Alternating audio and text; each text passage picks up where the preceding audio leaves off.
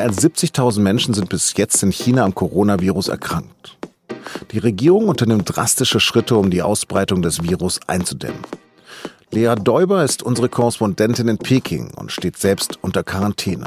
Darüber habe ich mit ihr am Telefon gesprochen.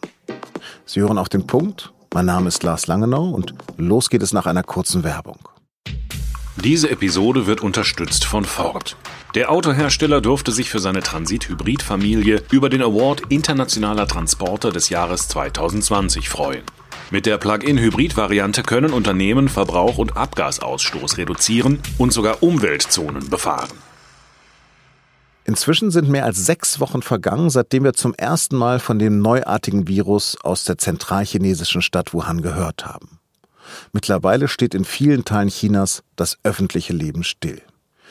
Die New York Times hat berechnet, dass mehr als die Hälfte der chinesischen Bevölkerung unter Quarantänemaßnahmen steht.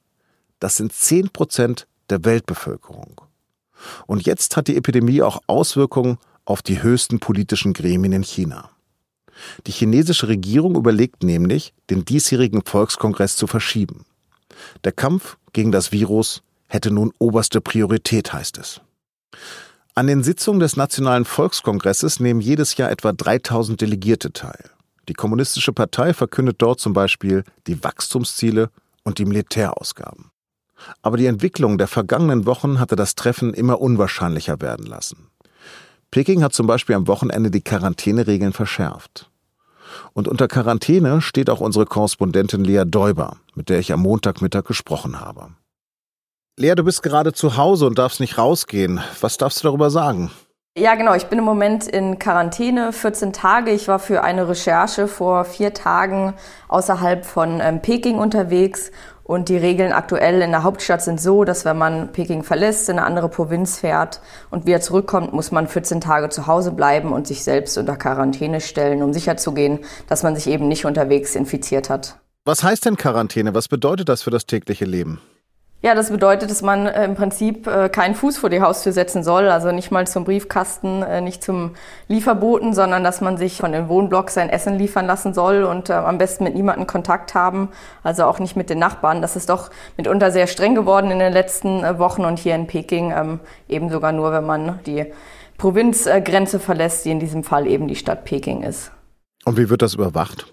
Naja, es ist eine Anordnung, es ist eine Vorschrift, an die man sich halten muss. Wenn man äh, sie verletzt, äh, können juristische ähm, Konsequenzen folgen. Es gibt ja schon äh, Fälle von Leuten, die eben verheimlicht haben, dass sie zum Beispiel in Wuhan waren oder in einer anderen Provinz, sie sind erkrankt und äh, im Nachhinein ähm, hat die Polizei diese Person dann eben festgenommen, weil sie die öffentliche äh, Gesundheit gefährdet haben. Also permanent wird man natürlich nicht überwacht, aber wenn eben was passiert, ähm, dann können durchaus rechtliche Konsequenzen folgen. Hast du Verständnis für diese drakonischen Maßnahmen? In der aktuellen Situation habe ich durchaus Verständnis dafür, dass wenn man zum Beispiel in so einem Hochrisikogebiet gewesen ist wie in Wuhan, dass man eben ja selbstverantwortlich darauf achten soll, dass man nicht rausgeht, dass man nicht bei Feiern ist, bei Großveranstaltungen ist, sondern dass man versucht, zu Hause zu bleiben. Das ist ja für die Leute, die zum Beispiel von zu Hause arbeiten können, wie jetzt in meinem Fall, auch kein Problem. Du kannst ja immer aus dem Fenster gucken. Wie ist denn die Lage in Peking generell? Du bist ja nicht die Einzige, die in Quarantäne ist. Ja, also ich kann tatsächlich nur aus dem Fenster gucken und da ist, äh, es sind viele Bäume. Ähm, insofern das Leben in Peking unter Quarantäne kann ich nicht wirklich beschreiben, außer aus dem Fernsehen, weil ich nun mittlerweile fast ja, seit über drei Wochen äh, immer nur zu Hause gewesen bin. Ja, die Straßen sind leer, die meisten Geschäfte haben weiterhin zu, die meisten Firmen ähm, haben nicht offen. Und ich bin jetzt für eine Recherche einmal in eine andere Provinz gereist. Der Schnellzug war komplett leer, ähm, die Straßen waren leer, es gab nur wenige Taxis. In der Provinz, in der ich war, haben zum Beispiel die Taxis so Sicherheitsfolie zwischen den Fahrer und den Fahrgästen mittlerweile. Das heißt, dass man eben auch mit diesen Personen keinen Kontakt mehr ähm, haben kann. Ja, im Prinzip sieht man immer noch ein Land im totalen Shutdown, also im totalen Stillstand.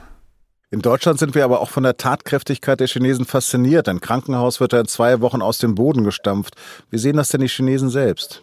Für viele Chinesen ist es eher ähm, Aktionismus. Viele sind schockiert darüber, dass so viel Zeit verstrichen ist, bevor die Behörden aktiv geworden sind.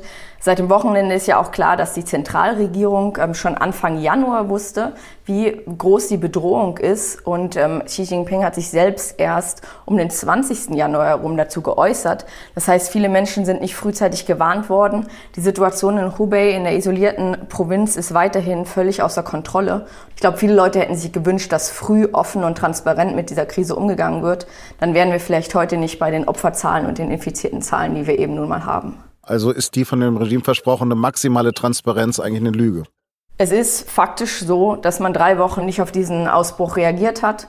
Hätte man auf die Ärzte gehört, die eben schon Anfang Dezember darauf hingewiesen haben, dass es diese Gefahr besteht, dass es diese neuartige Lungenkrankheit gibt, dann ähm, wäre es gar nicht notwendig gewesen, diese Stadt wahrscheinlich eben abzuriegeln. Also das finde ich, darf man nicht vergessen. Und im Nachhinein ähm, wird ja die chinesische Regierung zum Beispiel auch von der Weltgesundheitsorganisation massiv gelobt. Und das ist, glaube ich, nicht richtig. China ist eine Diktatur. Was wäre denn in einem anderen System anders gelaufen?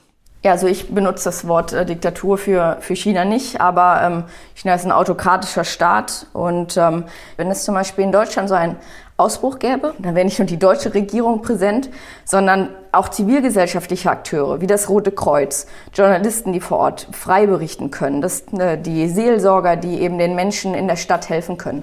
Und all diese Organisationen sind in den vergangenen Jahren von der chinesischen Regierung ähm, ja unter Druck gesetzt worden. Es gibt kaum noch nicht Regierungsorganisationen, die jetzt eben in so einer Krise auch aktiv werden könnten. Und ähm, in Wuhan sieht man das jetzt, die Leute fühlen sich alleingelassen. Die lokale Regierung bemühen sich, die Situation unter Kontrolle zu bringen, aber es ist einfach unheimlich schwierig. Und ähm, ja, ich glaube, das wäre in einem anderen Staat anders gewesen. Und das ist ja auch, was viele Menschen jetzt hier in China fordern. Es gibt ja zum Beispiel Petitionen, die eben auf das Recht in der Verfassung hinweisen, dass es Meinungs- und Pressefreiheit auch in China geben muss. Du bist jetzt seit einem Jahr China-Korrespondentin der SZ in Peking und hast vor allen Dingen auch die Zustände in Hongkong begleitet und warst da mittendrin. Jetzt berichtest du seit Wochen über die Ausbreitung dieses Virus. Was hat dich denn mehr gefordert?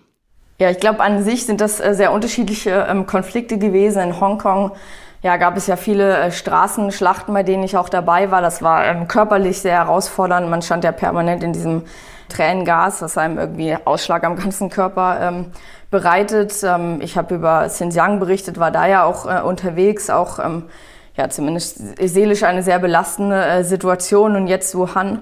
Ich persönlich finde, es ist eigentlich überraschend, wie viele äh, Parallelen es zwischen diesen Konflikten gibt.